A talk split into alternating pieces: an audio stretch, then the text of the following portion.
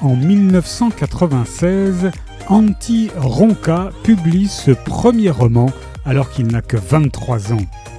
Sans toucher terre nous amène à poser une question et si grandir c'était renoncer à se fuir? Pour Haro, l'université est une course-poursuite contre ses propres traumas.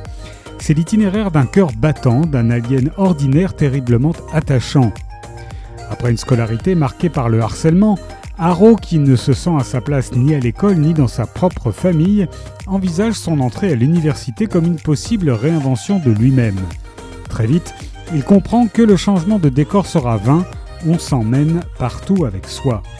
La rencontre de l'âme sœur aux prises avec ses propres traumas, puis la réapparition d'un ancien tortionnaire, donneront-elles à Haro assez d'élan pour reprendre pied dans le réel En quelques pages, un ton, une voix, une écriture s'imposent, mêlant de manière très subtile ses propres pensées aux railleries de ses bourreaux, le narrateur rend parfaitement cette confusion douloureuse entre l'image qu'on a de soi et celle qu'on nous renvoie.